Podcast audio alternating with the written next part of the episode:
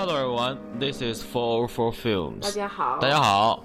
嗯，欢迎收听最新一期的四零四电影，我是天灵。我是福哥。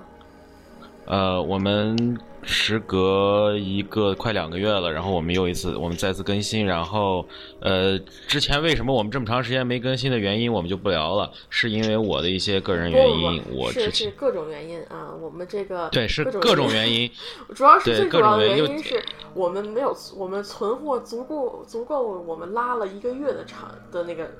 对，而且再加上又过年，大家又比较那什么，所以就一直拉拉到了现在。不过还好还好，因为时值就是二月二十七号，也就是北京时间的，呃，北京时间的二月二十七号早上。呃，八点，然后奥斯卡就是第八十九届奥斯卡金像奖将在好莱坞进行颁奖典礼。呃，我们正好也在，因为之前呢，不管是出了高清源还是出了这个 DVD 的源，呃，基本上所有的奥斯卡的。呃，提名影片的资源基本上我们都能看到，所以说我们正好也就借这个机会，把这些电影在颁奖礼之前，我和福哥两个人跟大家聊一聊，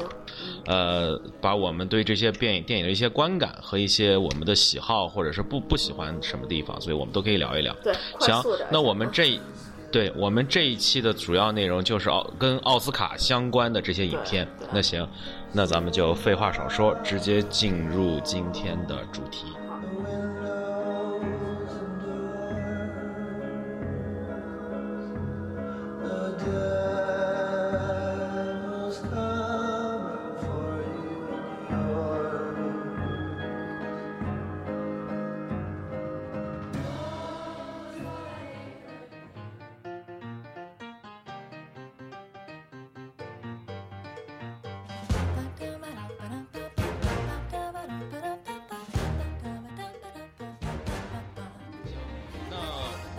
就我们就直接按照我们的喜好来，我们的因为其实就今年的这个，哎，就这吧，我也给你，我先问一下福哥吧，啊，你对于今年的这个最，咱们就单说这个最佳影片的这个提名吧，你大致你觉得这是一个，你有一个什么感受吗？或者说是你觉得，你觉得这个片儿的水平啊，或者这方面你大概有个什么感觉？今年你就想让我说，今年就是小年中的小年呗，就是从质量上。就感觉可能也是，这是今年第一头一年，我是基本上把百分之八七十到八十的片子都看了，所以不像是以前那种听大家说哦这个片子好牛逼，这个片子好牛逼，然后我自己又没看，就只能就是跟着一块叫叫叫叫叫那种感觉。但是今年这大多数片子，尤其是尤其是重中之重几个片子都看了，而且有些片子看了不止一遍。所以感觉总体上来讲，真的是质量上并不高。我也不觉得我眼界有多高，但是我觉得质量上真的，要说特别好，就是影史之作，基本上没有一部可以体现的是影史之作。要么就是致敬，要么就是那个就是就是就是就基本上是致敬，要么就致敬老片，要么就是没有什么太多的新东西在这里面。然后。反正咱们到时候说到最佳影片的时候，反正有几部，有两部片儿，有一部片儿，我觉得真的是不应该上这个最佳榜，但是他就上了。嗯，好，行，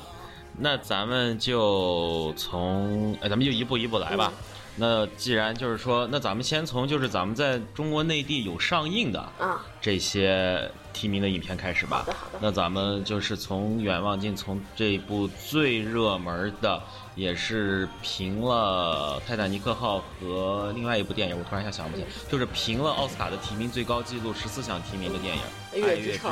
开始说起。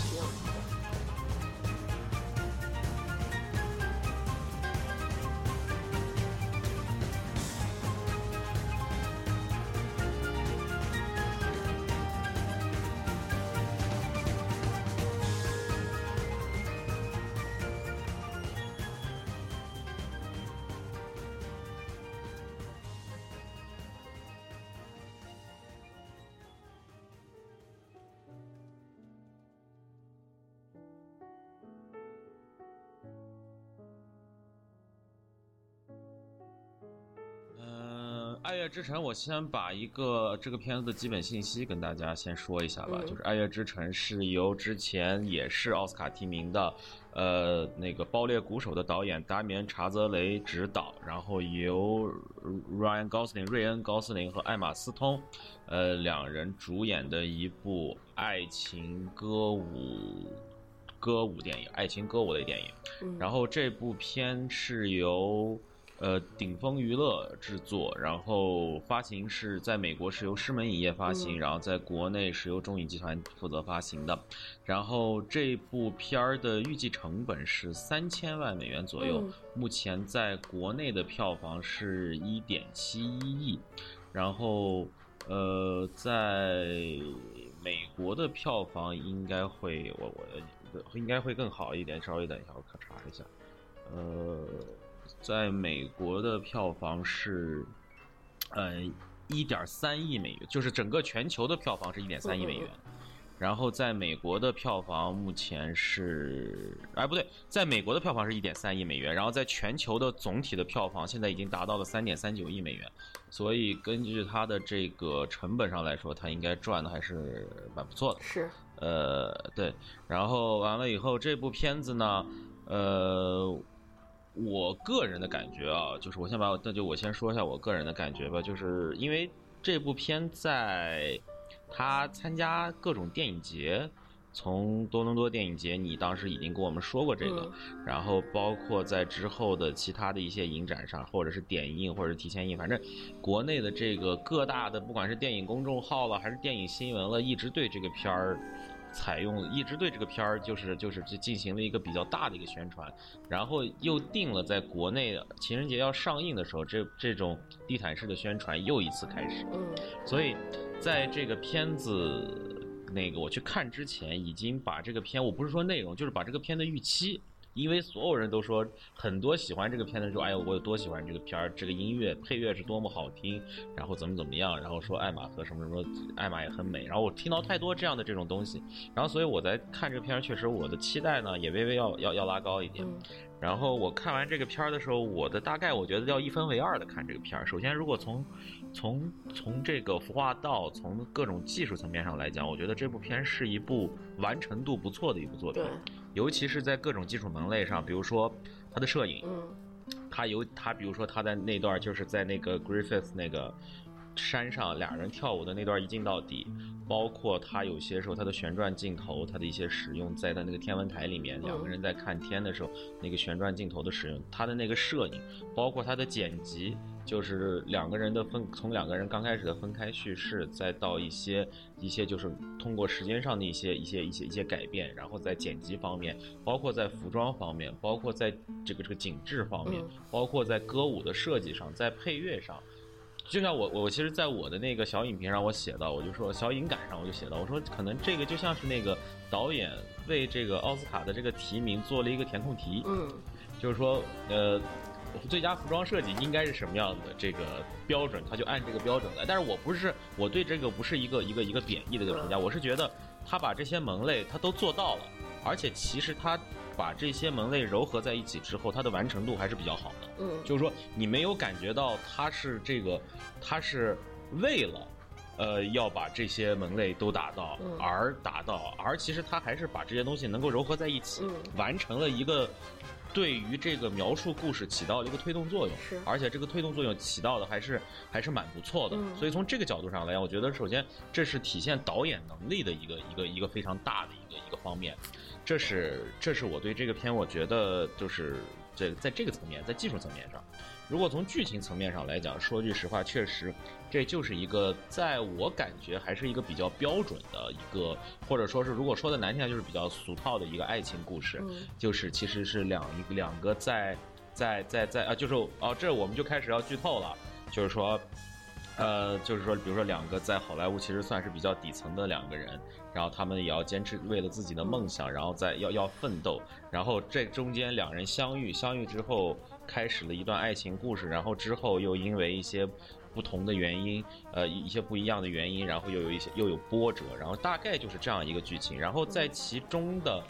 基本上所有的那个剧情的，哪怕是有转折或者什么，其实，在片开头的时候，我大概都能够预测到。所以说，其实确实从剧情层面上，这部片没有给我那种那种就是说，哎，眼前一亮或者这个感觉，这确实也是也是一点。所以说，其实这部片儿。他也进了那个最佳原创剧本，他反正也进入了那个最佳剧本的那个行列。但是这就单从剧本这个层面上来讲，我觉得可能没有达到我的预期。但是从其他层面上来讲，我觉得首先这部片在电影院看其实是蛮享受的，因为确实很美，俊男美女，还有漂亮的，居居然挺很很挺漂亮的。然后再加上这歌也还好，还挺好听的。然后呃。其他的这个就是你在电影院能享受到的，它的这种就是电影院里你可以享受到这的这些享受的这种感觉，你都能享受到。嗯。呃，但是嗯，究竟能不能达到一个我预期的一个非常好的一个，就是一个一个一个一个十佳作品，或者是就像你说的那个影史级别，因为它现在它的提名是影史级别的了，对吧？它已经的提名已经它跟泰坦尼克号它是它是打在一起，所以。大家把他今年学院把他提名达到了这个影史级别，但其实我觉得他的水平并没有达到那个，就是我们所谓的叫神。不过你咱们先停一下，既然咱们提到泰坦尼克号，我觉得咱们回想一下泰坦尼克号，就九八年、九七年那一会儿，你想一下那个时候，其实骂这个片子的人也不少，骂泰坦尼克号就说就是一个就就一个男的，一个漂亮男的和一个漂亮女的讲的爱讲那个爱情故事，还少儿不宜，但是。这么多年后，你说他放到神座上，放了放了放了放久了，他也就是在神座上待下去了。但其实我因为我我是一个个人，我是一个个人评判，我不说我因为我。我我身至少我身边的看电影的朋友都对我说，其实《泰坦尼克号》是一部非常不错的作品。而且我个人为什么觉得，我觉得《泰坦尼克号》其实不光讲了两个人的爱情故事，其实那个船上当所有人面对灾难的时候，所有人对这些事情的不同反应，对这个其实也是一个我特别看重的点。这是第二，还有第三点就是，其实，在九七年、九八年那阵儿，它的那些特效特效效果。你就是因为在二零一二年还是一几年，不是那个有一个 IMAX 重映嘛，就是三 D 的那个 IMAX 重映，然后我我也那个版本我也去看了，然后那个时候你你去看的时候，你对它的特效，嗯，包括对于那些它的整个的故事的进展，依然会非常震撼你和感动。是，单从这一点上来讲，我觉得至少对于我来说，《泰坦尼克号》确实还能算得上是一部影史级的作品。而反观，嗯，《爱乐之城》这部，首先它的格局就那么大，对，对吧？它就是一个小小地小格局的两个人的爱情故事。第二点就是，呃，他们俩的爱情故事，说句实话，并没有特别打动我。直到最后，最后就是艾玛斯通带着她老公去那个 Sebs 去看去看演出，然后正好让最后那个万花筒那个那个表现那个展现。万花筒前，万花筒前就是高司令最后那个手一到键盘，那个音一起的时候，我才被打动。我觉得，哎，之前因为你就会。他这一一开始弹琴，你就会回想到他们之前爱情故事的进展，然后你这才会好像就像一个 trigger 一样，就像把你一下给打到，从那儿把你激发了一下。之前的很多地方，我觉得其实也就还好。呃，我大概对这个《爱乐之城》就大概是一个这么样的想法。嗯。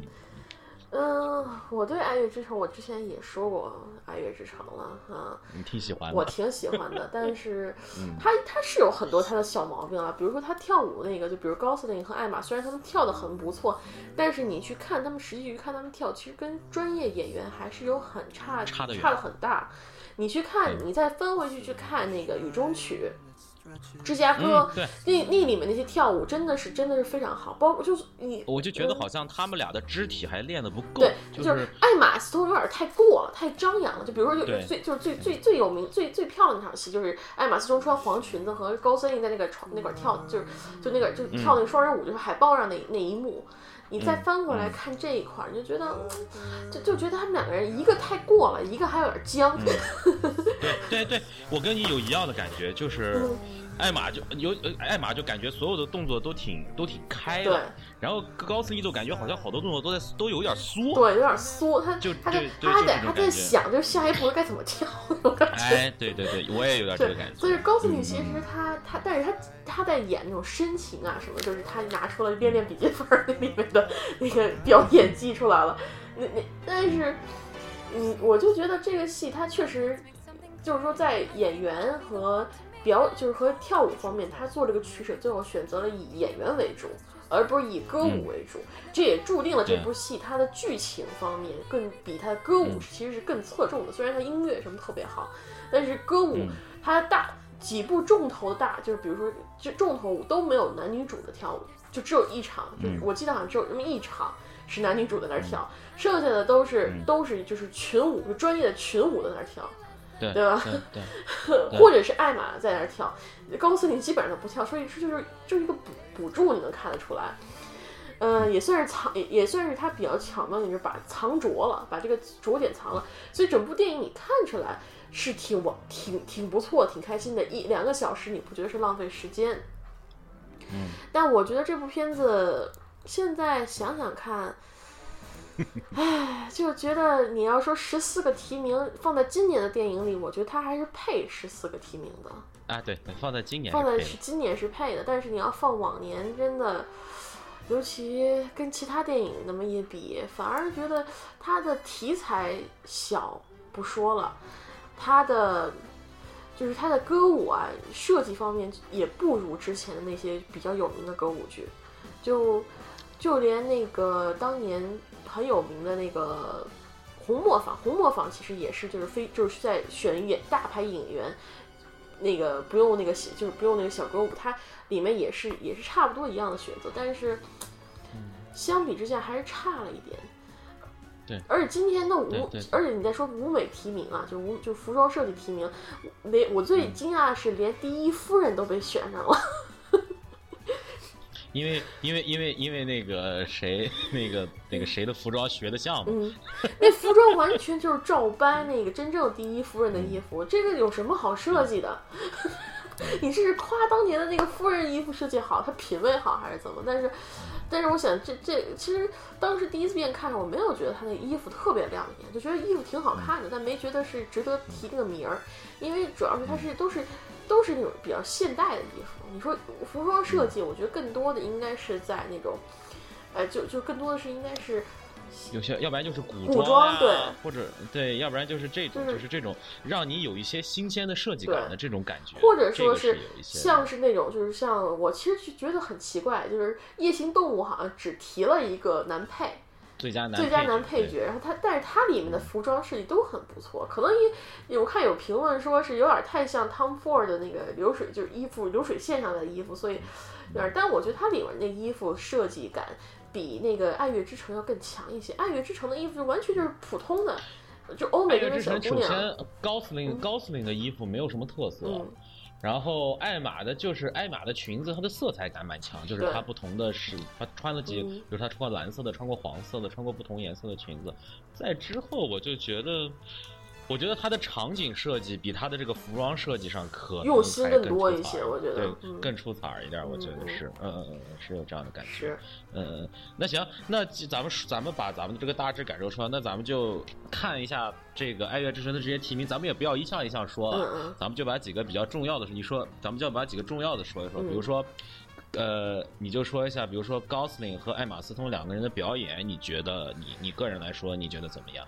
我觉得高司令他拿了那个最佳喜剧那个表演奖，我觉得还是有点让我惊，就是金球奖嘛，他拿了最佳喜剧嗯音乐剧男主角，我还是有点惊讶的，因为我觉得他表演就那样儿吧，也没有说特别好，就就还是有点练练笔记本的那种感觉，可能就比练练笔记本多了些油花，多了些油在里面。嗯，但是你要说他演的特别出彩，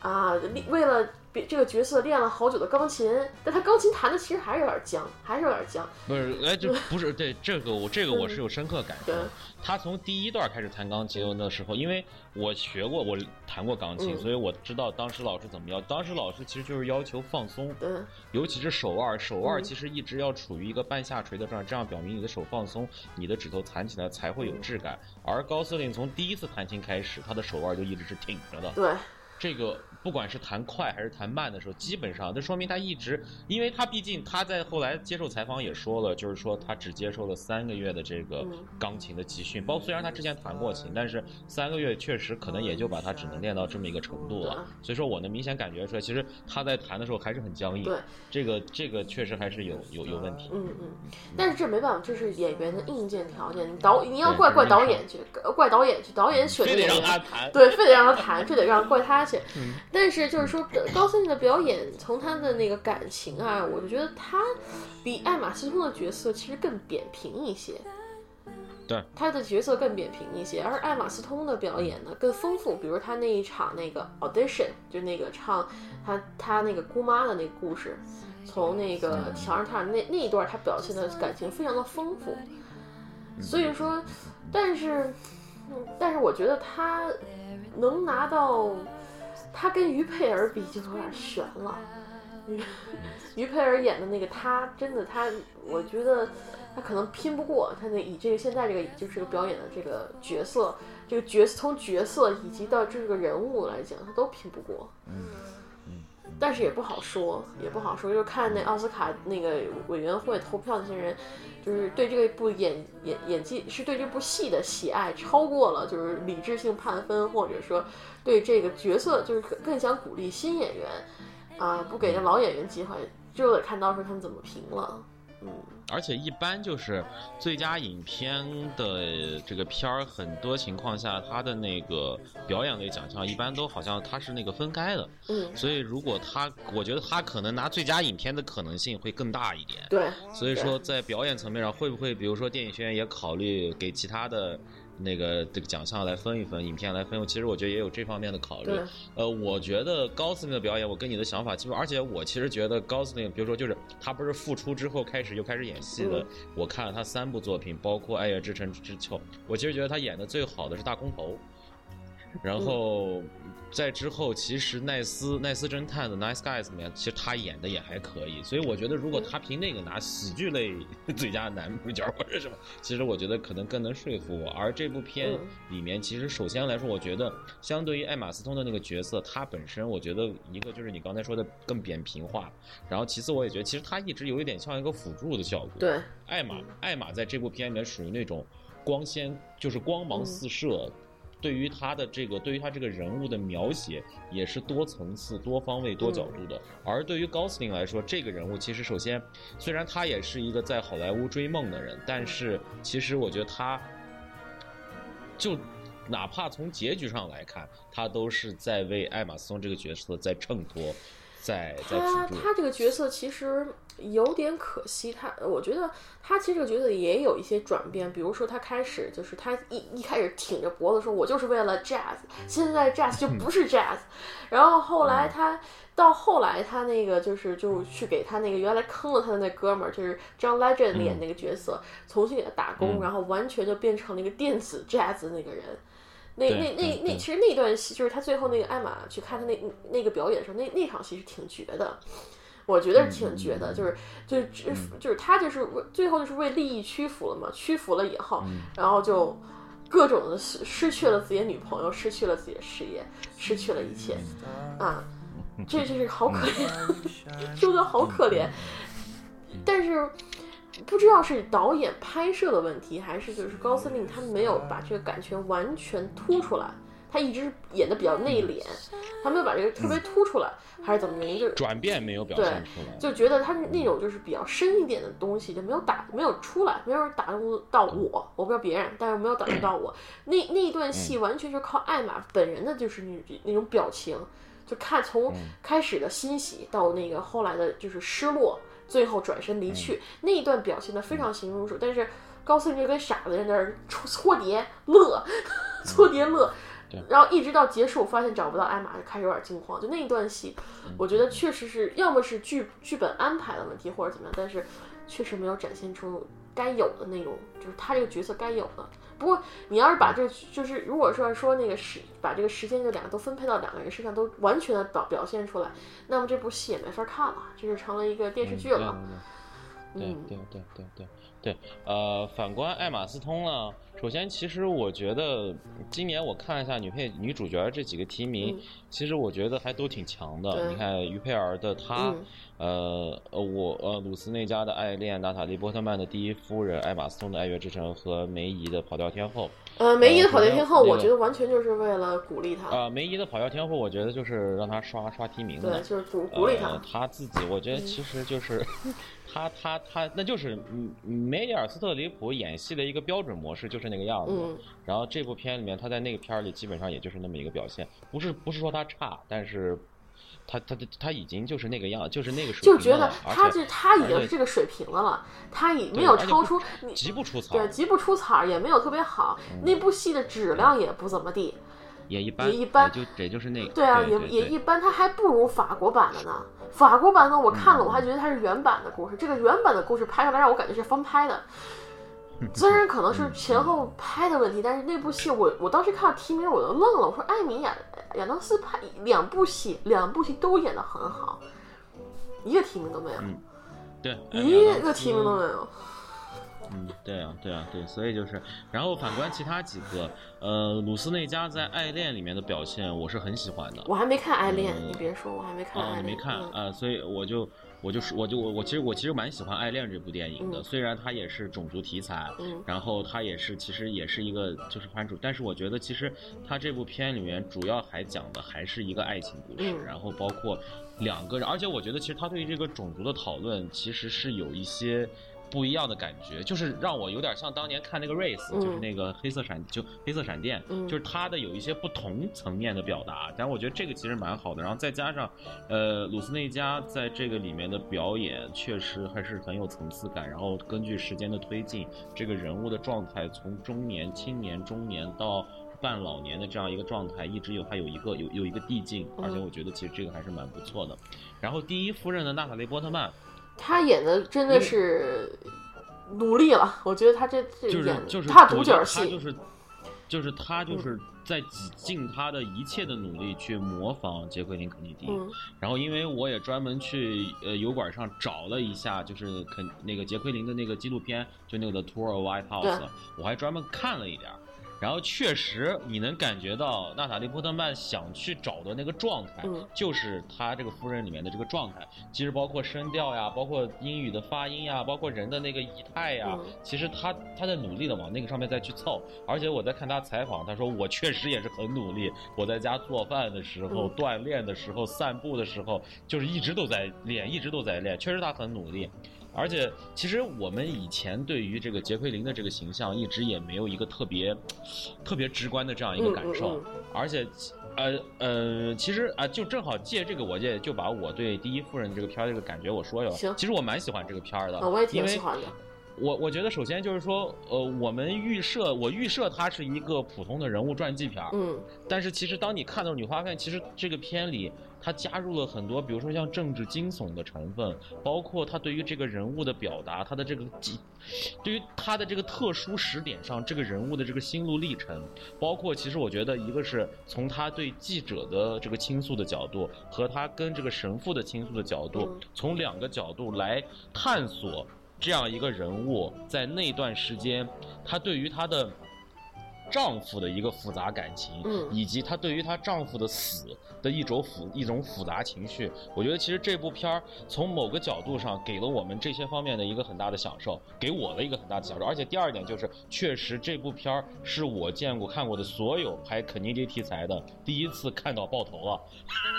对，真的是这个捡脑壳那块儿给你拍出来了。我靠，那个就是我我原我都没想到，那个其实给我来的有点有点有有点突然，突然一下就那个就直接头就没了哎呦！从来就没有看到过所有的电其实我看过，我真看过。那那个那个，就是以前拍，就是当时不是有有一个九十九那个毫米，就是那个就是当时有个录像嘛，那个我都看过。嗯当时真看到他那个脑那壳个我看过，但是那个很。模糊，那个很模糊。嗯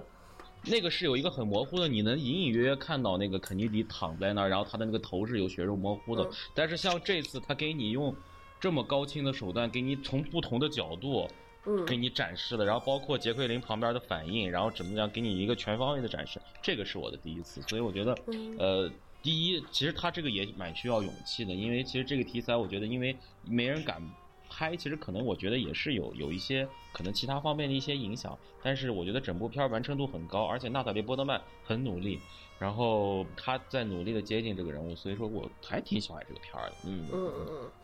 我也挺喜欢这片儿，主要它那里面那个摄影很漂亮，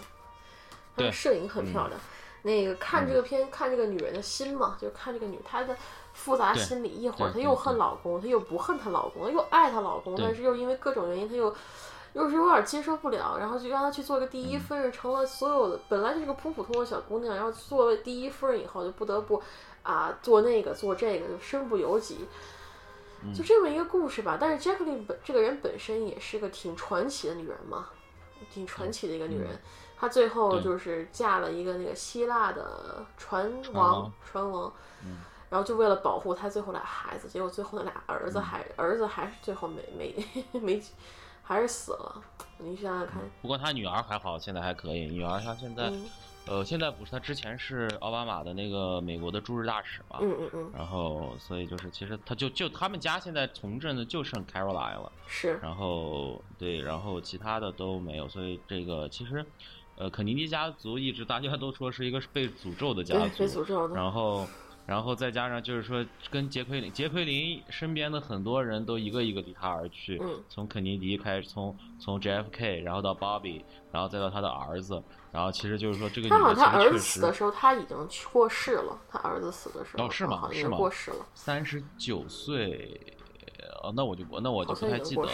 嗯，反正就是呃，就是首首先就是，虽然 JFK 只在总统位置上做了两年出头，两年就是每一个任期都没有做满，但是其实在他的那两年多的任期中，第一他做了不少事儿，第二他在他其实为美国未来的很多事情他都做了一个很大的一个铺垫。所以为什么 JFK 在美国的历史上是一个存在感非常强，而且在很多人看来是一位伟大的总统？所以说，其实这个为什么有这么多电影去拍这个这些人物，其实也是从某种角度上也能表现出这些人在那个特定的时点上对于美国这个国家的重要性。所以说，而且其实这部片我觉得还是能找到一个新的角度来拍摄这段历史，所以我觉得呃还是蛮不错的。嗯嗯嗯嗯嗯。嗯，行，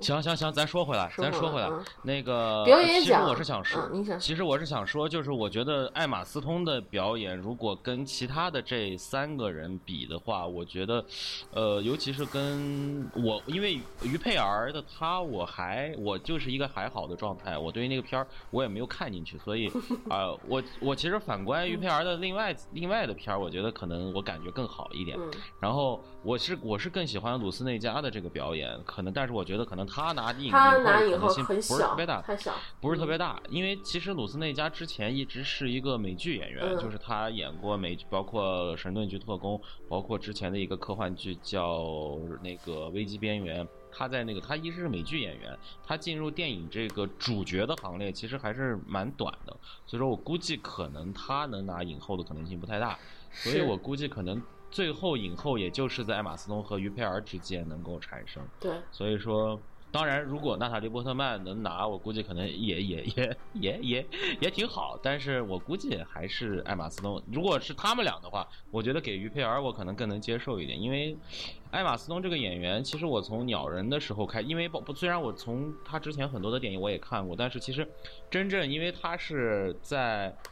凭借鸟人，他是拿了最佳。女配角的提名还是什么，反正她也拿了提名。然后那个里面，其实我是不太喜欢她的表演，我觉得她的表演，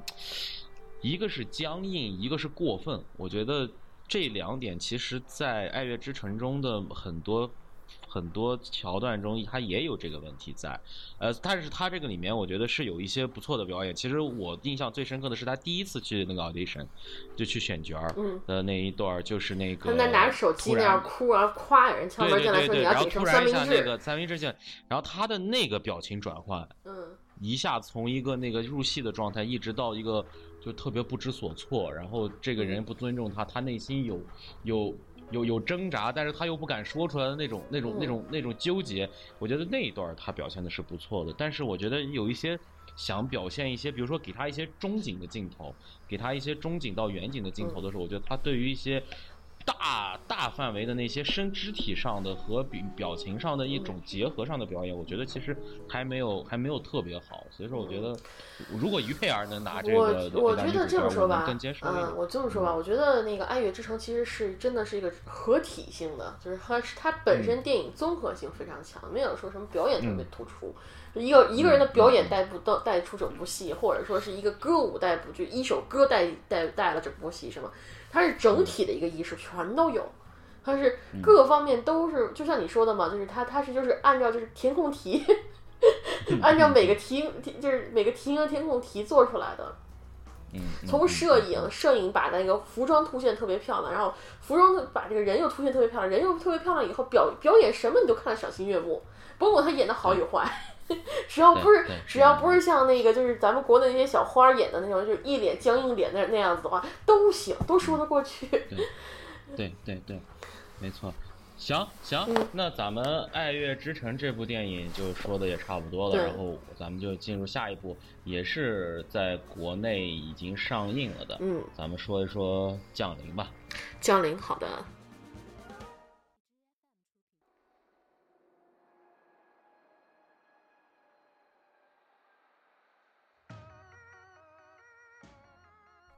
降临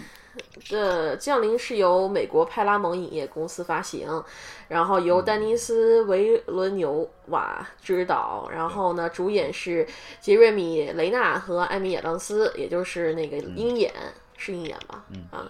对，鹰眼，还有那个弗里弗里斯特惠特克，这也是奥斯卡影对对对，就那个，对对对，就是那个演，就是他在那个啊，就星战最新那一部叫什么来着？侠盗一侠盗一号里边演那个就是那那一瘸一拐那个半机械那个人是吧？啊，侠盗一号我还没看上，嗯，那个没赶上，嗯，没赶上。行，你接着说。行，反正就是他是降临是根据华裔科幻作家江什么南的原著小说特特德江，他们那边爱叫特德江。特德江，嗯嗯，的原著小说《你一生的故事》改编。然后大概是这就是二零一六年十一月十一日在美国上映，然后呢一月二十二一就是一月二十一日，今年的一月二十一日在中国内地上映这么一部片子，嗯，大概讲的就是忽然有一天，呃，我们就被那个外星人给光临了，然后发，然后这个作为语言学家的女主角给试图跟外星人进行交流，就这么一个故事啊。嗯嗯嗯嗯。你对于这片儿你怎么看？我觉得这个片子很闷，很闷，尤其是在尤其是在科幻片层面上，是吗？对，非常之闷。然后 就是，但是它最一直到它最后，它就是整个片子铺垫铺垫铺垫铺垫到了最后十分钟，忽然一个反转，然后你一下突然理解了之前所有的事情，就被感动到了。就这这个片子对我来说这样子，就是那种女主对这个孩子的执着，把我把我感动到了。但是这个片子真的摄影画面挺漂亮的，然后艾米亚当斯演的也不错。但是你说那个扯中国扯扯中国那 那一段，真的感觉挺怪怪的，就是极不专业。对，极不专业，非常之奇，就是诡异。你看了都觉得，就是那个那个将军一出来，我觉得咱们不怎么着，应该是习大大出来了吧。就是咱们的那个主席吧，他他对这个人的这个叫叫中国人民解放军总司令。首先，中国人民解放军就没有总司令这么一个头衔对。然后再加上就是其实。他对于他等于说，其实我觉得他对于中国的这段阐释，可以足见其实，呃，不管是这部片的导演，还是这部片原著，我不知道，就说这部片的导演想把中国这个元素加进来，想有一些比如说大国之间的政治博弈，他想表现一下这样的东西。但其实我觉得他都完全没有对中国有一个最基本的了解，就直接把这个片儿就上去了。嗯。当然，我觉得可能其实如果针对美国观众来说，美国观众也不在乎这样东西，所以他觉得就能过去。但是万万没想到，万万没想不到，这个片子居然在。中国上映了，所以说在中国上映了之后，你就会觉得其实他在这个方面的这个打磨，他是我觉得他他他是就没有想过去好好的去了解。其实去了解这样的东西都不难，因为这些都是公开的消息。中国的这个军队的整个的这个管理，我也有种可能性啊，有一种可能性，他就是为了故意不要太过真实，他改的。要是太过真实的，那人家你说这你要是侮辱我们主席，这这怎么行？就是连进都不要进了。你现在就把这个就就虚造出一个那个中国解放军主，但其实，但其实关键他也提到了解放军，他也提到了中华人民共和国，他这些都提到了，所以 就是其实我还是挺纳闷的，为什么这部片儿能过审？其实就是就是我其实就哎，他他确实在这方面对中国有一个相对来说黑化的这样一个一个展现，虽然后来转变了，但是。其实，但是就是你就感觉，反正你原来好像如果如果 如果碰到这样的情况，可能就不太可能就广电总局会这么宽容。但是这次居然能够过审，所以不知道是派拉蒙的这个公关做的够了，还是怎么着。反正这次挺挺有意思的。但是我觉得其实呃，我觉得这部片儿确实呃呃有也也挺闷的。其实就是尤其是在这个。在这个科幻片的这个层面上，看大家看惯了这种商业性的科幻片，呃，这种商业性科幻片确实这个片儿很闷，或者说是呃作者性比较强，文有点文艺，然后有这点这样的感觉。但是其实呃，我这部片儿其实我还算是看进去的，因为我我也是我也是在之前被说，哎呀，这片烧脑啊，这片看不懂啊，我也旁边有好多这样的人跟我说，然后我就说，我说。我说我这脑子可能也不算太好，但是也不算太坏，我就想仔仔细看一下到底哪烧脑。后来发现，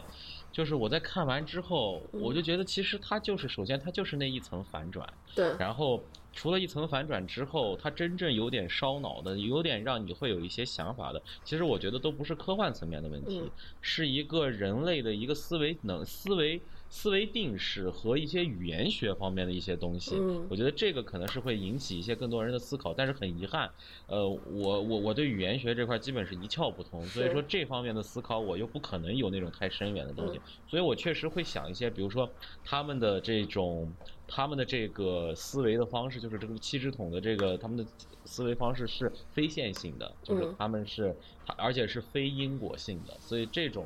思维的方式确实还挺有意思，但是从整体上来说，这个剧情它只是一个，其实我觉得还是一个蛮。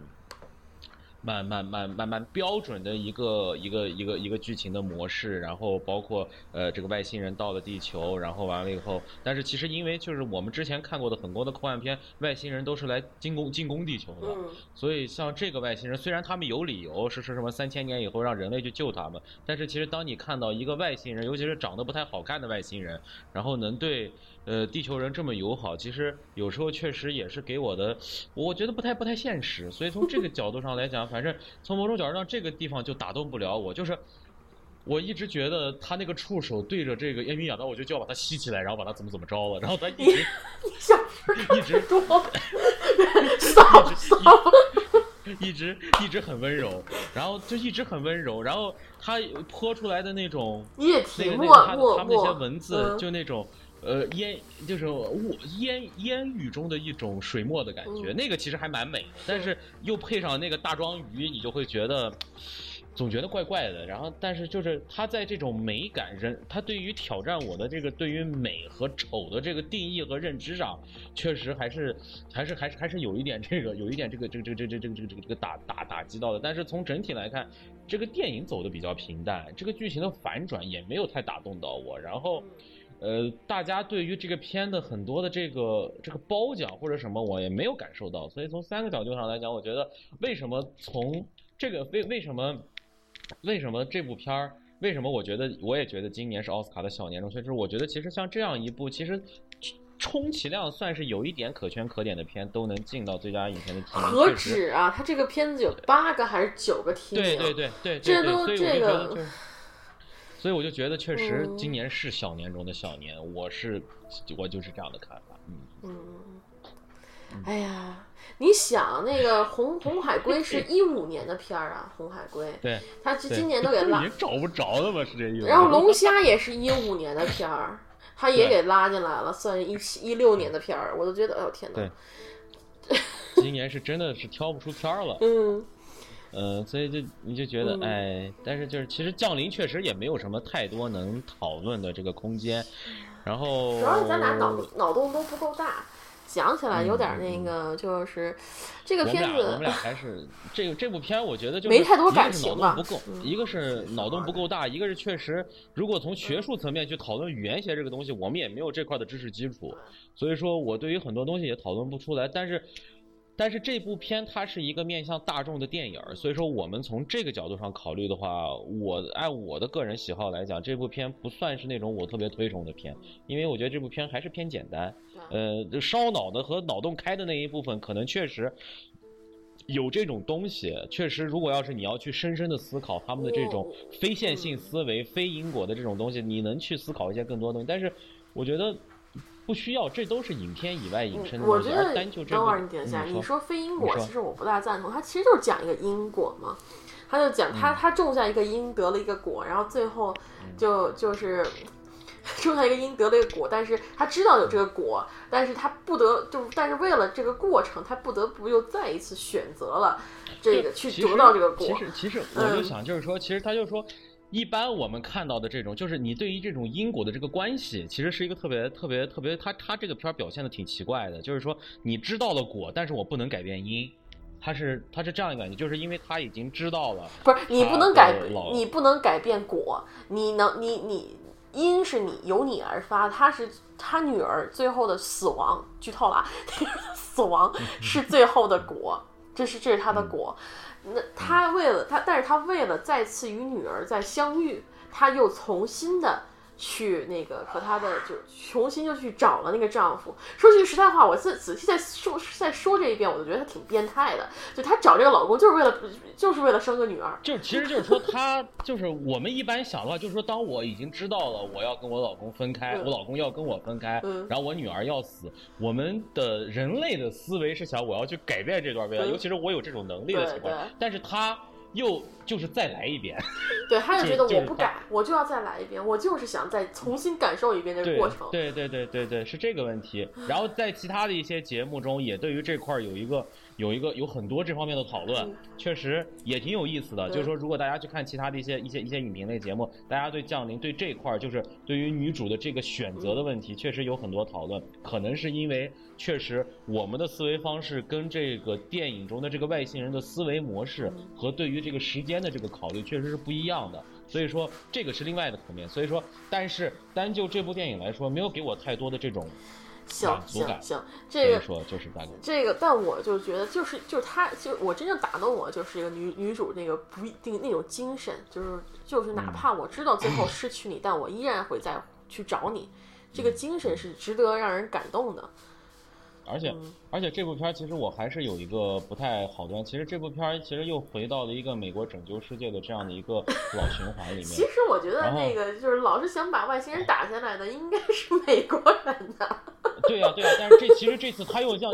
用通过美用了一个大爱的方式，然后又拯救了世界，然后他又是一个呃这个咱们这个女性这个咱就不说了，女的男的我先就不咱不提这个问题了，就单说这个，其实他还是回到了一个死，而且还。一不留神把咱中国又黑了一把，所以从这个点上我也不是太喜欢这个片儿。所以说，从从这些角度上，这部片儿，而且其实就是说这部片儿没有给我太多的惊喜，所以没有惊喜的情况下，也就这样。嗯嗯，我大概就是这个角度。行行行，好，行，咱们说下一部片了。下一部。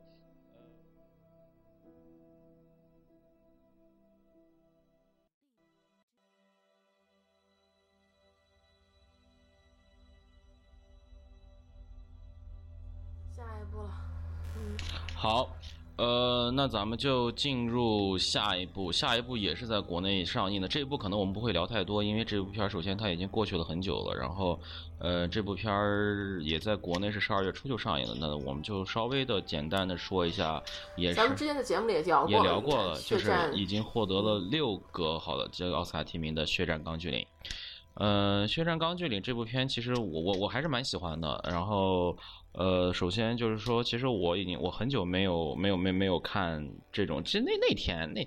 其实那天我们也是这样说，我也是这样说，就是说我我我已经很久没有看过这样的战争片了。虽然它只是对一个局部战争的一个一个描述，但是我觉得首先它的战争场面在它的那个成本范围内，我觉得梅尔吉布森已经做到了极致，这是第一点。然后第二点就是，呃，对于安安卓啊安卓 Garfield 的演的这个角色，就这个戴斯蒙德多斯这个医疗兵，然后他对他这个人物的这样一个一个一个一个，无论是从宗宗教层。层面上，还是从他这个个人在战场上的这个表现层面上，其实我觉得，如果从人物传记的角度来讲，其实我觉得他把这个人物基本上描述的也还算是挺饱满的。然后，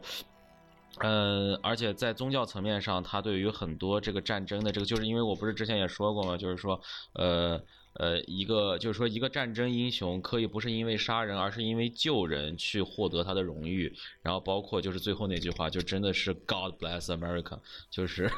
有有上帝保佑，最后美国打赢了这场战争，就是有这样的一些感觉，有这种有这样的感觉在。所以说，呃，梅尔吉布森的这个导演功力还在，然后这部战争片完成度也比较高，然后这个确实在国内国外的这个评价也还算不错，尤其是在之前好莱坞对于美导封杀了这么久，然后对于这部电影，无论是金球奖呀，还是奥斯卡，还是给他了很大的面子。所以说，确实这部片完成度还可以，但是，呃，能不能到，呃，到不了影史级别，这是肯定的，因为他之前有很多珠玉在前。但是，就是反正我觉得这部片还是蛮不错的。但是，我觉得他应该拿不了最佳影片，嗯，他可能也拿不到，拿不到。我估计他有提名就不错，他能拿一个点奖。那就悬了。对他能，他被提名的是有那个声音剪辑、混混音和那个声音剪辑。其实这两项说不定还有点可能，但是呃，就是可能还稍微，因为他那个战，我我他那个战争的那些音音响呀，各方面还还还还还可以。然后，但是你比如说像剪辑啊，像导演，导演我估计可能这个达米安·查泽雷基本上也就差不多就是他了。然后。最佳男主角儿，这个哎，有卡西阿弗莱克，他怎么可能赢呢？对对对，有卡西在，估计也不太可能。嗯，然后虽然说这次我支持那个加菲和艾玛，但是。哎，嗯嗯嗯嗯，这真的是很难讲。嗯，行行，这这个差不多就这，他的提名真的是，我觉得就真的是只给他一个提名，不会给他任何一个奖的，对，不好说。行行，因为《血战钢锯岭》也之前也有很多的很长时间了，所以我们就大概聊聊就行。那咱们就跟进入下一步吧。下一步咱们就因为在国内已经上映过的呃这三部好莱坞提名片，这个都已经说完了，那咱们就继续。进入其他的，那我们下一步说一下。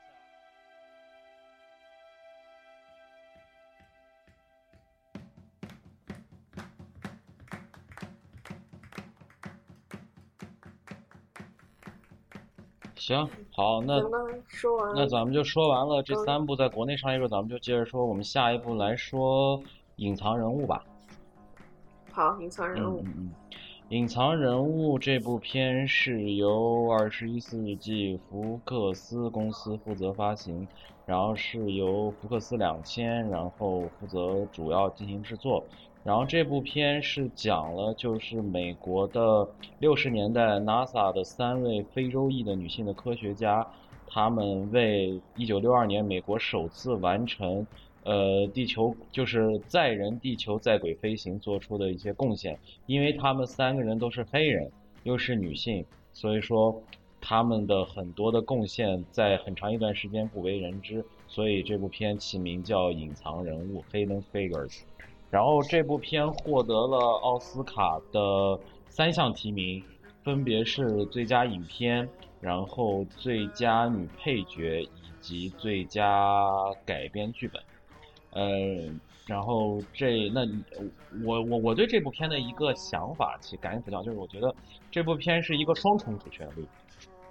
就是说第一层主旋律是因为它对于种族题材这块的这个，尤其又又是黑人，又是种族，又是女权，又是女性，其实它这个都是它在这方面，其实对于女权、女性和男性的这个性别，包括呃种族的这一块，其实它都有展示。然后这是第一块。但其实我觉得，其实更重要的一块儿，我觉得它这部片的主旋律主要还是体现在这样的一个航天的这样一个大的一个事件上。因为确实，我觉得可能不管是在哪一个国家，这个航天上的这种巨大成就，确实是一个在什么时候都觉得是一个是一个非常重大的一个事件。所以其实我觉得这部片其实给我的很多的这种愉悦感、这种享受，其实还是体现在了。他对于航天这块，这些人，就是这些人，无论是黑人，无论是白人，无论是男人，无论是女人，就是他们在为这一个事业上，然后能够一起，就是用习大大的话说，叫撸起袖子一起干，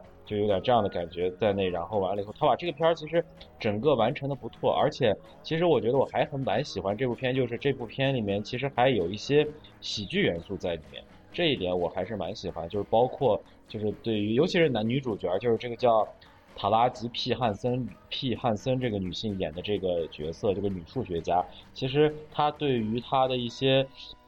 她在面对。面对就是她不熟悉的这样一个环境，尤其是一个白人男性统治的这个环境中，她去适应的过程，包括她去呃怎么说，就是她去呃他想去融入这样一个环境，也要包括是尤其是他就来回跑那个厕所的那段，通过配乐，通过他跑的那个手，其实是有一些喜剧元素在里面，包括最早那个女的开车，然后把这俩另外俩女的吓的呀，这些其实他。适当的加入了一些黑人性的幽默在这个片子里面，我觉得还还还还还蛮有巧思，不不突兀。所以说，我觉得其实从这一点上来说还不错。就是如果从主旋律的这个层面上来讲，确实这部片的完成度还是可以的。呃，对我大致对这个片就是这样一个想法。我对这个片子的看法，我当时因为它那个预告写把这个片子突的有点太过主旋律了。就觉得就是一个女权主义加上那个啊种种族主义，那么一个挥舞着大旗子、大旗帜的那个那么一个片儿，啊，就有有点读党报的感觉，嗯，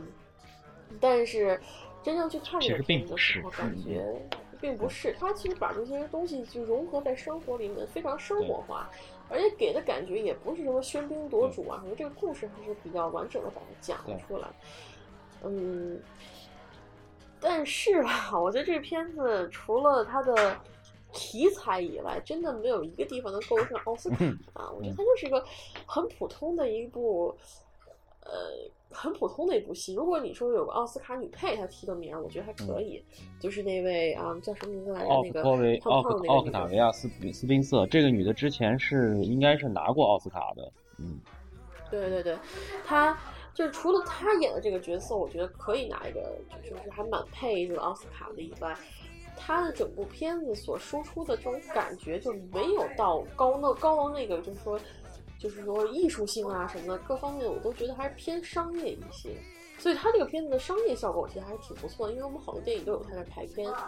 嗯，它的内容是非常积极向上的，也是非常的那个亲民的，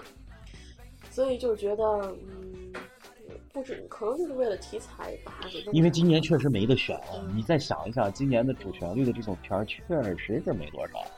你这个，你这种，尤其这种题材的，今年我让我想一想，就真的没什么。然后，哎，确实这不能说是矬子里拔将军，但是确实就是，呃，好莱坞每一年少不了这种主旋律题材的东西，但是有时候它有有些年会有一些呃不错的，比如说像那一年的那个《逃离德黑兰》。呃，就是小本拍的那个，其实那那个就属于主旋律中拍的还，呃，水平上要稍微更高一点的这种。但是其实你说《Hidden Figures》这样的一个片，嗯，我我虽然觉得它挺好看的，而且看完其实也也挺满足的，但是你要我说，就是说。就是它真的能够排到 Best Pictures 里面吗？就是尤其是你跟前几年的，就是说，都不要跟以前的那个经典年份比了。不用说跟不不用不用跟以前年比了，就跟今年的这次，就是它有黑人题材三部片子嘛，一个是《翻离》，一个是那个《月光男孩》，还有这一部《Hidden Figures》，总共三部。你跟这三部互相比，你都觉得它差一截。对，因为它这部片的目的 太明显，它这部片就是一个主旋律的电影。呃，而且他在主旋律电影中，其实他就是一个标标准准的一个主旋律电影，然后就大概就是这样的一个一个感觉。是的，是的。我记得当时就看这个片子的时候，我觉得除了就是在他在女权和包括就是种族这方两个方面以外，我还比较惊讶的是他们就是当时的啊苏联和美国的太空竞赛这一段，我觉得他们是就是俄罗斯那边不是苏联那边人都这样这样这样了，我们怎么还不能这样这样这样这样？而这种压迫感，当时的时候又包括就是那种飞行员的荣耀感，在融合在这里面，真的是，嗯，整个都是又爱国又爱民。不过确实，他他这一他这一块，我觉得其实蛮真实的，因为确实看过一些那个时候的书，你也知道，冷战时期这俩国家就是属于那种，因为其实他提到了一个非常重要的点，在电影就是说，你不知道他在天上到底在看我们一些什么东西。就是尤其是在两个国家当时属于一个对抗时期，甭管是冷对抗还是热对抗，这一点对于美国来说是一个特别紧张的事情，尤其是双方都是核大国，所以说从这一点上来说，他们特别紧张，尤其是所以他就觉得我靠，我们不迎头赶上太危险了，这可能就是。就是这种感觉，就是他对于这个这些东西确实，但是就是还是咱们刚刚咱们俩说的话，就是说说破天去，它就是一个主旋律片儿，就是对，所以说就还是这样一个原因。我觉得这部片，呃，不能说平庸，但是确实不能算极其优秀。对，嗯，对。啊，这部片我觉得有点可惜，就是他没有提他最佳服装啊。它里面那个就是那些女的穿那些小小小洋装，然后配个小毛衣，那打扮我特喜欢，我看着我想买一套穿。而且尤其是你会发现，嫩嫩的，他们这些黑人女性穿的衣服跟他们那些白人女性穿的都不太一样，尤其是就那个那个就那个叫 Mary Jackson。就不是邓斯特，就是那个 Mary Jackson，她她尤其她不是被调到那个风风洞里面去做那个检测员，她的服装跟她身边所有工作人员服装有一个鲜明的比对对比，就是她的一直是表，她是一直很鲜，当然一个因为她是个女性，然后她的衣服一直很鲜艳，而他其他身边的这些人男性都是一个很中规中矩的白衬衣加一个西裤，然后包括就是克里斯，对那个女秘书，包括邓斯特，他们也都是那种非常。说职业也好，说刻板也好的这样一个工作形象，但是你看这一群在这个黑人女性的黑人女女工作人员这个办公室，这群女的花枝招展，各式各样，什么样的颜色都有，就是你可以感觉到，其实我觉得他这个上面可能是导演也要刻意的去表现这样一种民族方面的这种反差，我觉得这还挺有意思的。嗯，我我觉得也不仅是这个，你看那些，就是你看现在的黑人。明星这什么，他们也是，他们的色穿上衣服的色彩远远大于其他那个就是好莱坞的那些白人演演员，他们可能种族天赋加了一个对色彩就是花枝招就是花枝招展的，对，就是特别艳，他们的衣服都特别艳，暖大大暖色就这样子搭配出来。但是我觉得就可惜了，我觉得它里面的衣服真的挺好看，尤其是他们就是那个女主角第一次遇到那个。那个军官的时候，他不穿了一身白色的那个小洋裙，白色粉边小洋裙吗？那件衣服我觉得特特漂亮。嗯，但是哎呀，可惜啊，可惜。嗯，行行，好，那那隐藏人物这部咱们就说完，那咱们下一步说雄狮。《雄狮》这部电影是由维恩斯坦国际影业负责制作、负责负责发行，然后它的制作单位它是有澳大利亚的这个制作单位，比如说像 Screen Australia，然后英国的跷跷板电影，然后这些是负责制作的。它在美国是维恩斯坦国际影业公司负责发行。这部片的主演是曾饰演过呃贫民窟的百万富翁。以及之前今年还有一部叫什么叫《知无涯者》的那个男演员，就是一个英国印印印度裔英国人，叫戴夫·帕特尔。然后他其他的比较有名的主演还有鲁尼·马拉，还有尼可基德曼。然后这部片获得了呃获得了几项？我看一下，获得了六项。六项。我没想到六项奥斯卡提名，包括最佳影片，包括最佳男配角、最佳女配角。然后最佳改编剧本、最佳摄影和哎，cinematography 就是摄影，然后还有就是最佳呃最佳音乐、最佳配乐，然后是这六项奖在里面。然后你你你来先说一下你对这部片的一个大致感觉吧。嗯，我先说呀，这个片子我看那天我是这样的，我是前二十分钟没看到，因为我当时是赶什么路，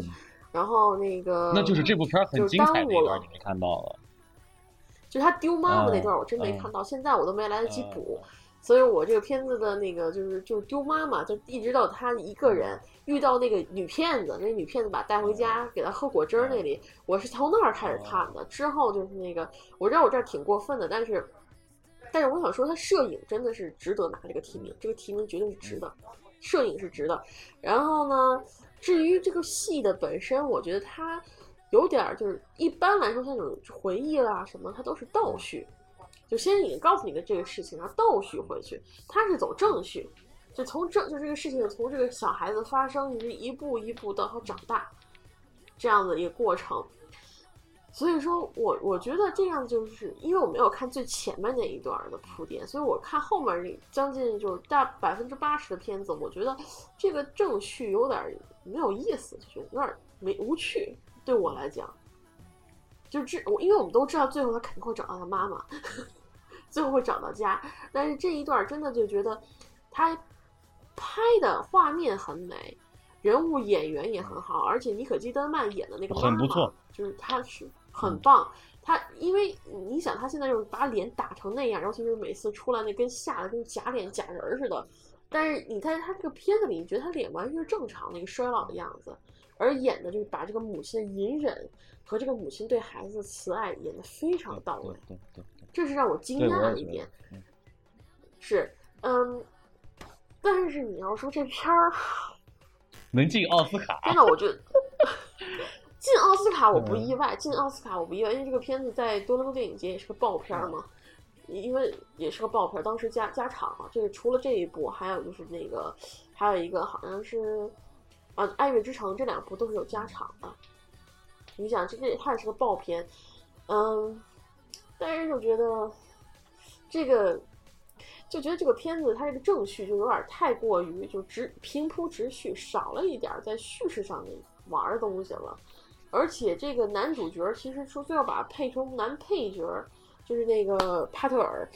就觉得有点有点那个就是偷偷鸡摸就就就有点偷鸡摸贼的感觉。就是说咱们不能在男男主角里拼，咱们就是其实我就一直想，我就一直我这个也一直没弄明白，我是他这个配角和主角的他这个定义。他这个分别是什么？因为我一直觉得这个 Dev Patel 他应该是这部片的男一号吧？呃，对，但是可能他们觉得这个角色是分小童年和成人嘛。其实童年那小男孩演的也不错，挺好的，那很灵的那个小孩。对，对，小那小孩脸很灵，然后就一双大眼睛，扑出扑出能讲很多，就是包含了很多情绪在里面。所以可能因为这个原因，他就是小孩提，因为提不了提名嘛，所以就大人就就只能推其次弄个配角，这也有可能。但我还是觉得有点鸡贼。我都不知道为什么，我一直没弄明白。嗯，呃，然后可能就看你报什么了吧，就看你报什么。就像那个之前，呃，就是小四那部电影叫什么来着？叫啊，《小时代》。《小时代》里面，他不是那个柯震，那个就吸毒那个男艺人柯什么来着？那哥们儿。对他不是硬是还是让他把一一刀没剪吗？没没把他剧情剪了，在上映三还是四的时候，他那那哥们儿还是照样照照拍不误，说他是个男配角，但谁都知道他是个男主角。嗯，就是最后感觉还是看这个人是怎么报的。如果这个人报就是报是一个，哎，男就是报个男配角，然后剧情也不是太过分，可能就让他上男配角了。但从这个剧情衍生来讲，我觉得他更多的给我的。感受是对当时印度社会的那种感觉，不是说就是这个影片到后期他找妈妈那段，反而我觉得是最薄弱的一段。之前小孩子他迷茫找不到妈妈，就到处就是遇到了各种人，在孤儿院里的生活那一段，我觉得反而是反映印度社会那个年代印度社会反应最明显的一段。包括就是那个他们那个就是老师教他们说这是什么？这是 spoon，然后这个是 salt。这个是 Pepper，然后这那一段就是，就那个女的一看就是高种姓嘛，就教那些小孩用这个用那个，然后说让他们怎么就是高，就让他们那收养的人高兴，就这么一个一段剧情，就觉得五味杂陈吧，看的那些小孩儿，就是，嗯。你你怎么看呢？呃，我觉得首先这部片，尤其是看到末尾，让我一直觉得我，我觉得我像我看了《亲爱》的感觉一样，就是它有很多类似的地方。呃，我不是说它这个首先这个，比如说像寻亲啊这样的，它虽然不类似，虽然不一样，但是确实有类包括有有类似的层面，包括到最后，比如说它是通过真实的这个视频事件来表现了这样的一个真实事件，而且它其实我觉得从某种角度上，这部片。它的现实意义是远大于它的艺术价值的，呃，因为尤其是他最后他体现，他说每年在印度有八万还是多少万个小孩也会丢失，所以说其实他这部片从某种角度上是想呼唤起人们的这样的一种一种一种对这件事情的关注吧，因为确实。呃，确实，我觉得他这个导演拍这个电影也有这样的想法在里面。呃，如果从剧情层面上来讲，我觉得这部片的亮点就在，我觉得可能我我我首先单从他这些提名的这些人，呃，尼可基关于尼可基德曼，我跟你完全赞同，就是我觉得他真的演的非常非常好。我已经很久没有看到尼可基德曼演的这么好了，就是他对于这个母亲的这种所，就是你说的隐忍，包括他对于他儿子的那种无限的爱，他儿子即使是可能会，就是说，其实因为找他的母亲，他会冒一些风险，但是他依然是毫无保留的对自己的孩子表现出的爱，而且最后，尤其是他说了一句，开始剧透了，就是他说。我和你父亲是可以生小孩的，我们是选择不去生小孩儿。然后就像这样的一些展示，而且就是加上，就尤其是你刚才说的那个一点，他他脸上打了那么多东西，然后尤其是在他在各种颁奖礼、各种晚会他出来的时候，一直属于那种面部比较僵硬，然后就是他尼可基德曼给人的感觉跟他在这个电影中完全是两个人。所以你可以感觉说，作为老演员，确实他的功底还是有，他的功底还是在。所以说，确实我很我我我很欣赏这个这个女演员。呃，就在在它里面，在这个同事里的表演。反观帕特尔，我其实觉得他在这部演的还就还可就是就就挺苦的。然后他这种苦，其实我在《知无雅者》中我就感受过一遍了。虽然那个题材不一样，但是那个里面他也是。从头苦逼到末尾，然后就那一副就是特别就一一副一副受委屈的样子。然后，而且其实这个有一个非常重要的，我个人觉得是他在剧本层面上的缺失，就是他突他就是他被还他被这帮人收养之后，他被这个澳洲家庭收养之后，直接二十年以后，然后他二十年中间是一点都没有展示的，甚至都没有通过这个人的回忆来有一些有一些有一些展示。他的这个情绪的转变特别快。他去上学之后，跟这个他的这些同学聊起他当年的这些丢丢失，就是他走丢的这个经历。然后他去厨房看到那个糖耳朵，他就突然一下就就就不行了，然后就觉得，然后我觉得其实，在那个时候，如果我是导演，我可能会加一段，就是。就是因为其实他是想表达，就是说表达，就是说我在澳洲现在过得这么滋润，过得这么好，而我却没有想到我在印度的这个父亲、母亲和兄弟一直在找我，我居然就这样安于现状，然后居然没有去想过找。我觉得他是有一种，也首先是自责，然后是愤怒，然后是纠结，其实他是一种很多复杂的情。我觉得这一点他表现的挺不错的，尤其是他还对鲁尼马拉这么狠，然后。我其实还挺不愿意的，但是其实我觉得主要的原因是，我觉得他这个 trigger 我觉得不充分，因为我觉得如果要是我我我不能说，我其实我当然我也就是我我我我如果说我要去想这个电影怎么拍，我觉得可能就是在那一段中，我可能会加一些我脑海中的，首先是我零散的那个童年记忆，再加上我在这二十年中的我的一些快乐的这个桥段，这样的话能够让我有一些这样能够在影像上。能够让我产生一些他的这个人物情绪的矛盾的一个一个更好的一个原因，一个更好的一个一个引引起的这样一个点，而而在这个在这个这个点上，我觉得他其实有点，就是他就告诉你就说，哎呀，我就是他就是他没有给你基本上任何的解释，就直接给你了他的这样一个情绪的爆发。这种情绪的爆发，我觉得你在没有前面的铺陈铺垫的情况下，确实有点突兀。我看的时候，我我觉得好好好突然。然后就突然一下，这个人就变得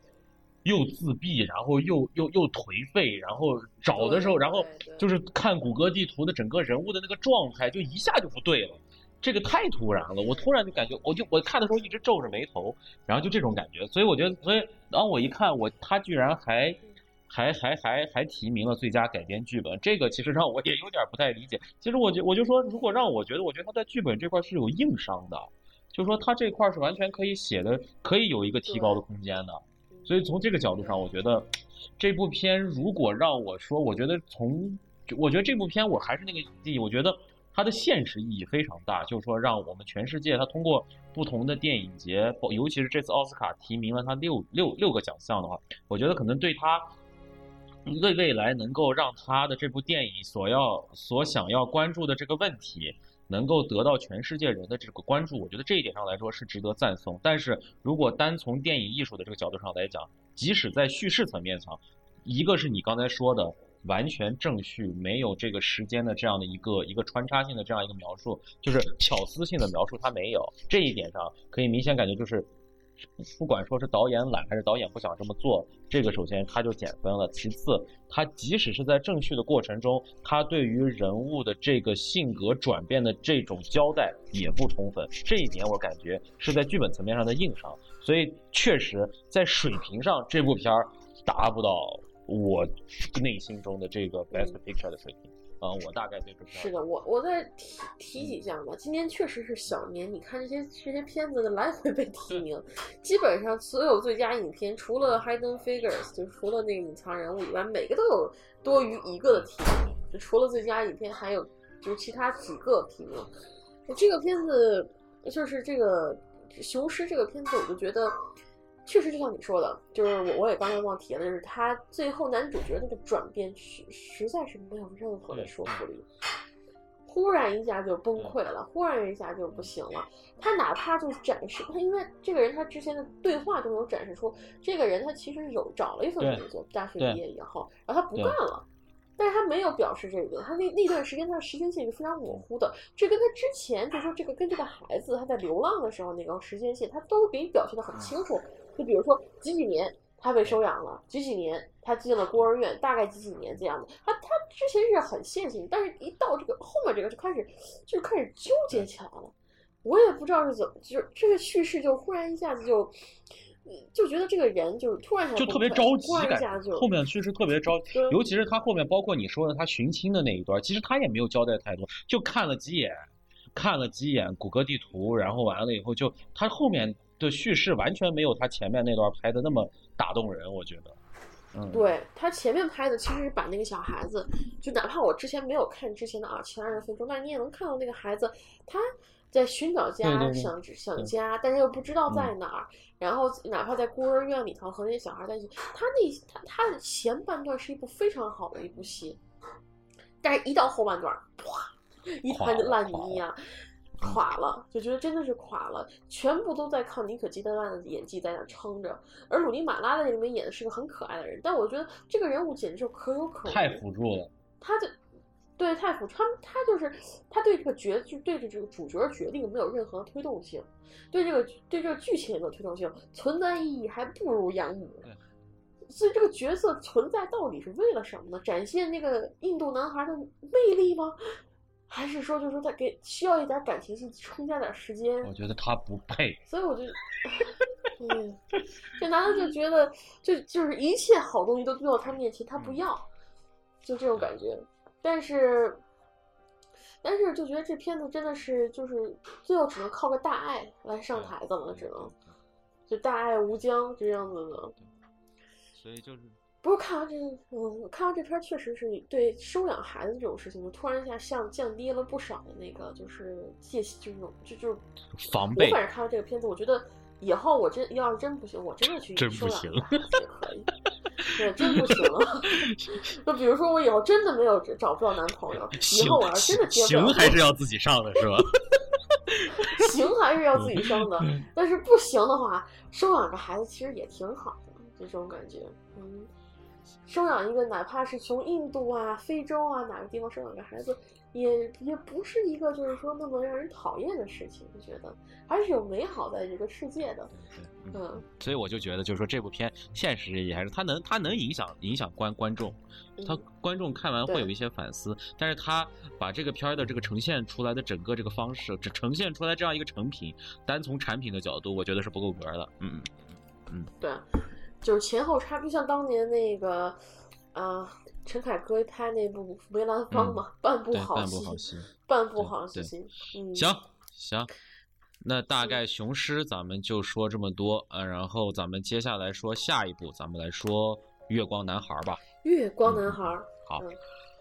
呃，《月光男孩》这部电影是由 A24 在美国负责发行，然后它也是由美国的 B 计划公司和 A24 工作室一起联合制作的。然后这部片的主要内容是讲了一个黑人小孩在孩童、少年、青年时期的三幕，然后。他在他从不论是长大还是相爱，还是对于自己的一个性取向的一个挖掘和发现，大概是一个寻找自我的这样的一个过程。呃，我其实觉得这部片，因为这部片在看之前给我的最多的印象就是一个是他是黑人，其次他就是同性题材。然后就是这样的一个感觉，所以这部片我在看的时候，其实我还有点排斥。但是其实我看完之后，我觉得其实这部片从其实这部片的真正讲的是一个关于成长的故事，尤其是关于一个一个男孩到男人的过程中的一个自我认知和对于，我觉得是他对于亲情、包括友情、包括爱情的理解，在一点点加深、一点点递进的这样一个感觉。他通过三个章节，就是说。呃，我觉得从刚开始就是我记得很清楚，就是他问他的那个，就是就是那个他的那个，哎，算怎么说呢？算他的也不能说算他的养父吧，就至少是那个就那个男的，那个对他挺好的那个男的那个毒贩，就说 What is faggot？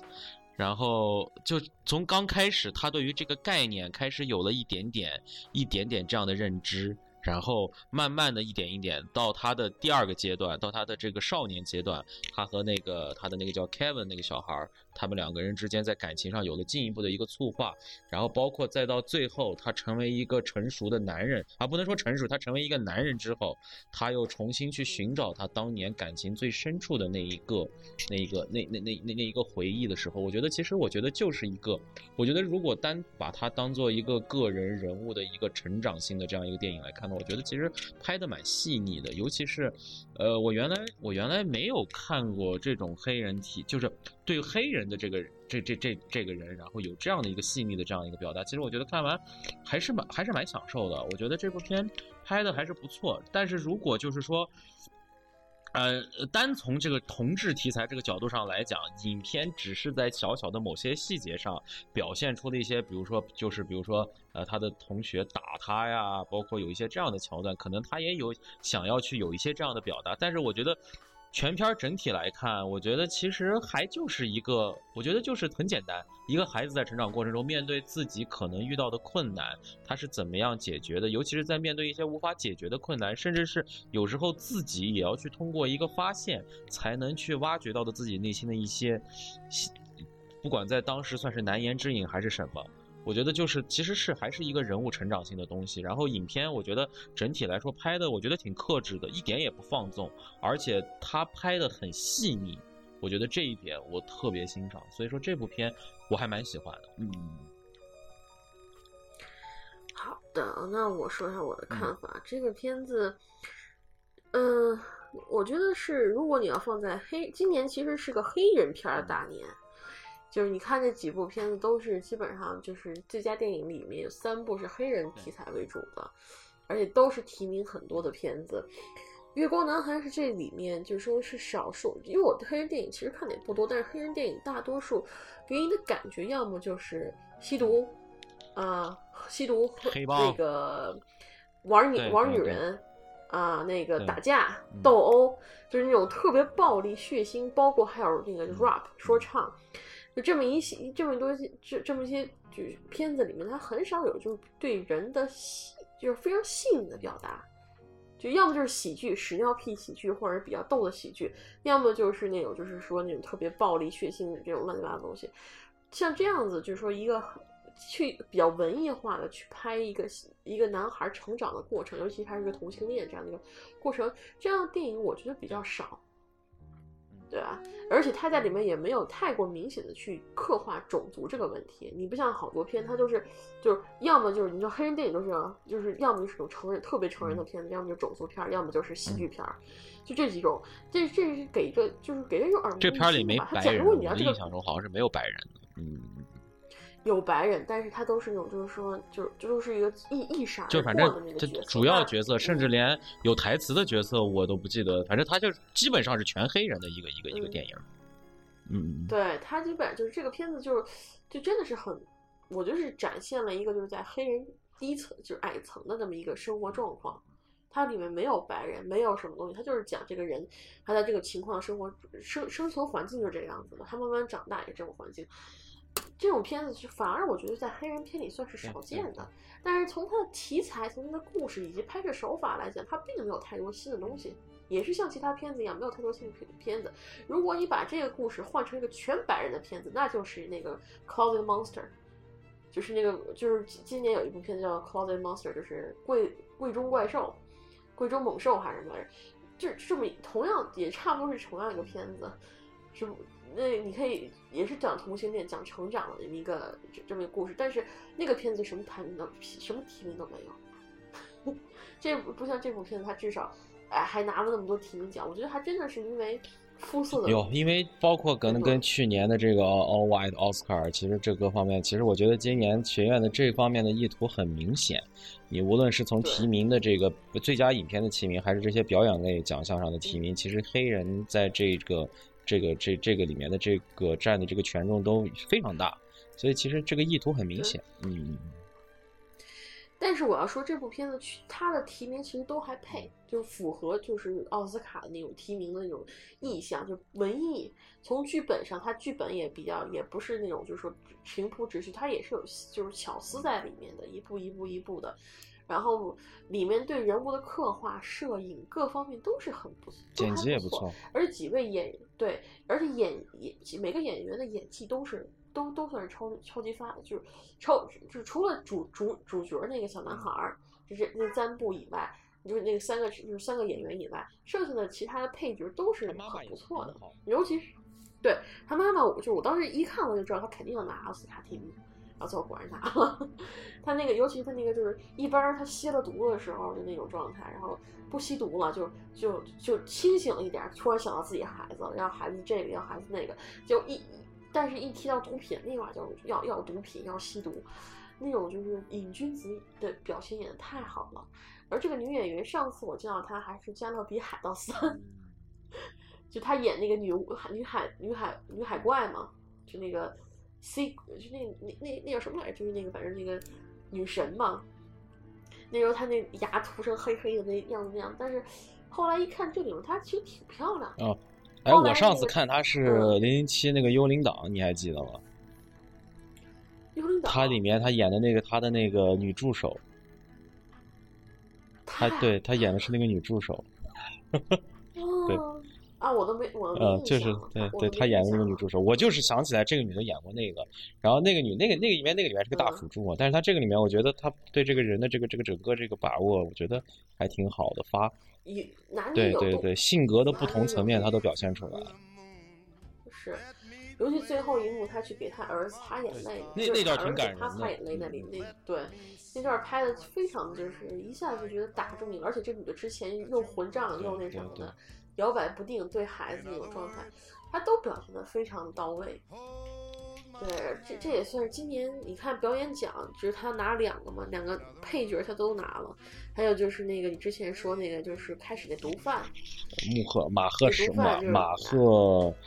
呃马赫沙拉阿里那哥们儿也在很多电影中都有都有出现。嗯，对，海德菲格里他也有，他演了。对，包括他在之前在在纸牌屋，他是一个非常重要的角色。这个马卡拉里，他这这个演员还，但其实这个演员我没想到，他其实戏份还蛮少的，就只有第一章节有一些，对，就第一对对对，然后第二章之后就没了。然后，但是我觉得他第一章的这个他整个那个表演，就是他在面对他的业务的时候，在面对他的工作的时候是一个状态，但是面对小孩，我觉得首先他可能在这个小孩的身上看到了自己当年的一些影子在里面，然后他他对于这个小孩他的这种。呃，无法言说的一种一种一种关怀和一种爱在里面，我觉得这个他拿捏的也是不错的，尤其是他一笑起来，其实他还是能让我感觉到温暖在的，所以这个也不错。嗯是是是是，行，这个这部片子我觉得他可能会拿，我觉得他是最佳最佳电影里面其中之一嘛，就是存在可存在可能性其中之一。爱乐之城，我觉得可能拿导演奖的可能性更大一点，就像金球一样。行行好，还有什么要加的？没有什么，我差不多也就说这么多。行，那《月光男孩》这一部咱们就说到这儿了，咱们接下来说下一部。